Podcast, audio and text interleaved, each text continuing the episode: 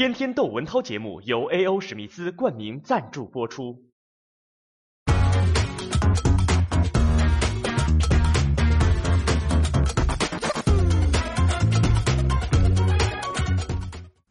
敢打老婆，得小心了。现在最高法院啊，还有最高检察院，还有什么公安部四个部门出来了一个什么呀？就对于家暴的涉及家暴的刑事案件的指导意见。这大概意思是说什么呀？如果这个长期被家暴啊，那么或者这个施暴人呐给这个被施暴的人呐造成这个很大的损害，忍无可忍啊。被施暴的人可以制止他的行为，这什么意思呢？就是说，极端的说，如果这个老老公打老婆，老婆吃打不过，这老婆暴起杀人，反把老公给杀了，只要哎情节不是特别恶劣，手段不是特别残忍，符合法律相关规定，可以从轻发落。这就是这个指导意见。这是为了保护，就是说被家暴的妇女，当然也有妇男被家暴，这个咱们也得一提啊。有的前两年我看一个新闻嘛，有的一个男的嘛，起床晚了点你瞧他老婆这暴脾气，一脚把他老公的皮给踢裂了，也有这个女金刚。但是当然，大部分情况下，好像说都是这个挨揍的都是老婆。这个指导意见一出来。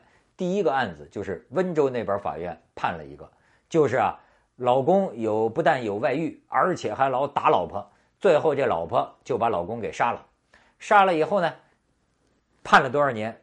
就是说他有这个从轻的这个情节，按照这个新的指导意见，这算杀人吧？故意杀人吧？判有期徒刑五年。很快，广州某个区哎又判了一个案子，这个是什么呀？也是判了五年。但是他这个情节啊，描写的详细一些，就说这个女人也得有五十岁左右，就她老公啊，包养了两个女人，而且还经常把一个女人带回家，大摇大摆，当着孩子的面而且经常打这个大婆吧，就打这个老婆。为什么打这个老婆呢？因为她老公要离婚啊，找了别的女人要离婚，她老婆死是不肯离婚。然后那天孩子说在楼上听见又打妈妈了。下来这么一看，哎呦，就他爹呀，正拿那个开水往他妈妈肚子上倒，然后就是说你离不离？哎呦，这女人可真坚强，就是不离婚。最后她老公拿着这个菜刀啊勒她的脖子，周围人赶快给劝下来。她老公说：“你要不离婚，我就折磨你啊！你再不离婚，我就再折磨你。”你说这女的她为什么都到这程度了？可是，你说她是为了维持一个完整的家庭啊，为了让孩子有一个父亲呢，还是咽不下这口气？她就是不离婚，所以这个夫妻俩就变成了啊，互相折腾，到最后这也是长期以来忍无可忍啊。这老婆拿起一个自来水管儿，梆，一下子，所以老公打那么多下，这扛不过老婆这一下，咣叽就人事不省，送到医院。抢救无效，把她老公打死了。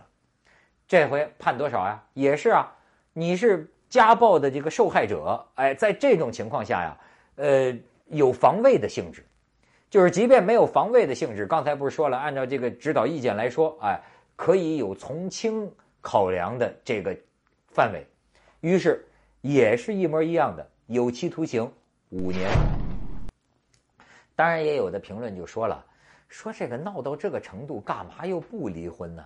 那这种程度，你对孩子就好吗？对家庭就好吗？闹到最后不也是？哎，你要坐牢，这个家庭破裂，一场惨剧，这是为了什么呢？当然，有些人说了，说不能离婚，离婚觉得就是咽不下这口气，就吃了这个亏呀。怎么能吃了这亏呢？哎，我记得前段时间有个话题。美国上了美国报纸了，就是《华盛顿邮报》吧，好像是登了一篇，说中国呀有一个五十七岁的一个女的，英文翻译的那个音译的名字叫张玉芬儿。这张玉芬儿呢，现年五十七岁，被称为“小三儿杀手”。这外国报纸报道她说，至少有上百个所谓的这个情人吧，啊，栽在他的手下。他的起因是什么呀？要叫我说，这个张玉芬啊，起因也是一口气，就是十六年的婚姻，她老公要跟她离婚，她呀就觉着冤呐，她就一定要搞清楚到底是谁是什么破坏了他们十六年的婚姻，于是啊一直在调查她老公到底找那个小三儿，第一是有没有找小三儿，第二找的小三儿究竟是谁，他这一干呢还干上瘾了，到最后呢接活儿。啊，他还只收取基本费用，他真是就是一颗红心呐，多种准备啊。他的准备是什么？两个随身听啊，两个望远镜，一个那个那个非常简陋的摄像头，一个一个破破笔记本，这就是他的侦查工具。经常靠的办法是盯梢，哎，大槐树后头，哈家盯梢。然后就是说，有时候啊，这个侦探工作做的是非常的艰难啊。他说，那些个有钱的男人，他们有车呀。我们没车呀，我们打要打出租车，或者我们就步行，有时候都追不上。就这样，他是风里来呀，雨里去，帮着多少个女人呐逮小三儿，甚至还给他逮出。据他跟那个外国记者讲，说有一个铁路系统的官员，哎，他的老婆来找我，让我去侦查去调查。他说啊，我就教他。他说有些这个这个侦查啊需要自己进行。他说我教他，你先偷看他手机。结果呢，这个这个老婆呀，回去就偷看他手机，一翻手机，发现了好多个女人的照片。最后他这个调查调查出来，这个铁路系统的这个官员总共有十七个情妇。你说就给这个张玉芬调查出来，说十七个情妇啊，还安排在不他出差的不同城市，就是说，但是最后调查出来之后呢，只是帮助这个原配啊打这个离婚的官司，多要一点这个。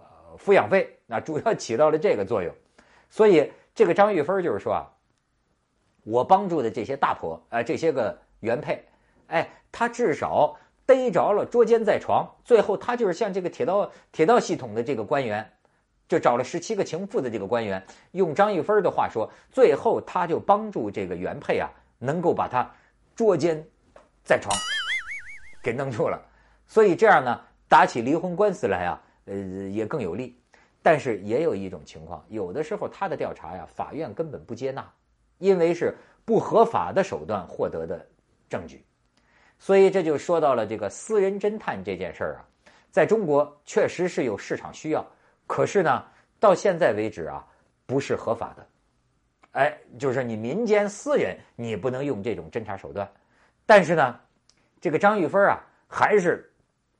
一颗红心这么干下去，据说有上千个大婆呀，这原配啊，找过他，让他逮小三儿。这个文章最后还很有意思，就是说张玉芬经过五年不懈的追寻，最终她也搞清楚了，她老公原来也是找了小三儿，然后呢，帮她呀，为她和她的儿子讨回了多一点的抚养费。但是最后呢，这位侦探还是问她的老公说：“老公啊，你这是为了什么呢？”结果她的理由，她老公说出来的理由也很有意思。她老公在税务局工作，她老公说：“我们同事都包小三儿，都有小三儿，就我没有。说出去啊，太丢人。”当然，这个是单方面的张玉芬的这个意见。但是说到这个这个中国这个小三儿杀手张玉芬啊，我不由得也想到啊，就有些时候啊，哎，是不是要闹到那样的不堪？当然，比如说被家暴了。或者说，老公找了别人了，你想离婚，确实应该通过合法手段呢，要找证据，有证据呢，打官司你能够有利很多。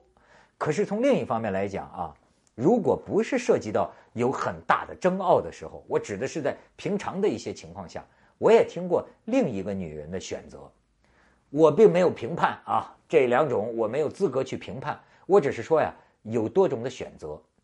呃，也有一位女士跟我讲，她就是这口气啊咽不下去啊，非要搞清真相。然后呢，她就一路跟踪，动用种种手段，最后都给她跟踪到什么？她一直到了她老公和情人开房的那个酒店那个房间的门口，他就准备破门而入的时候。他就站在门口，甚至他都听见了里边这对狗男女的这个淫笑声，这他都听见了。可是后来他跟我讲，他说就这个时候我犹豫了。他说我在想，破门而入之后是什么？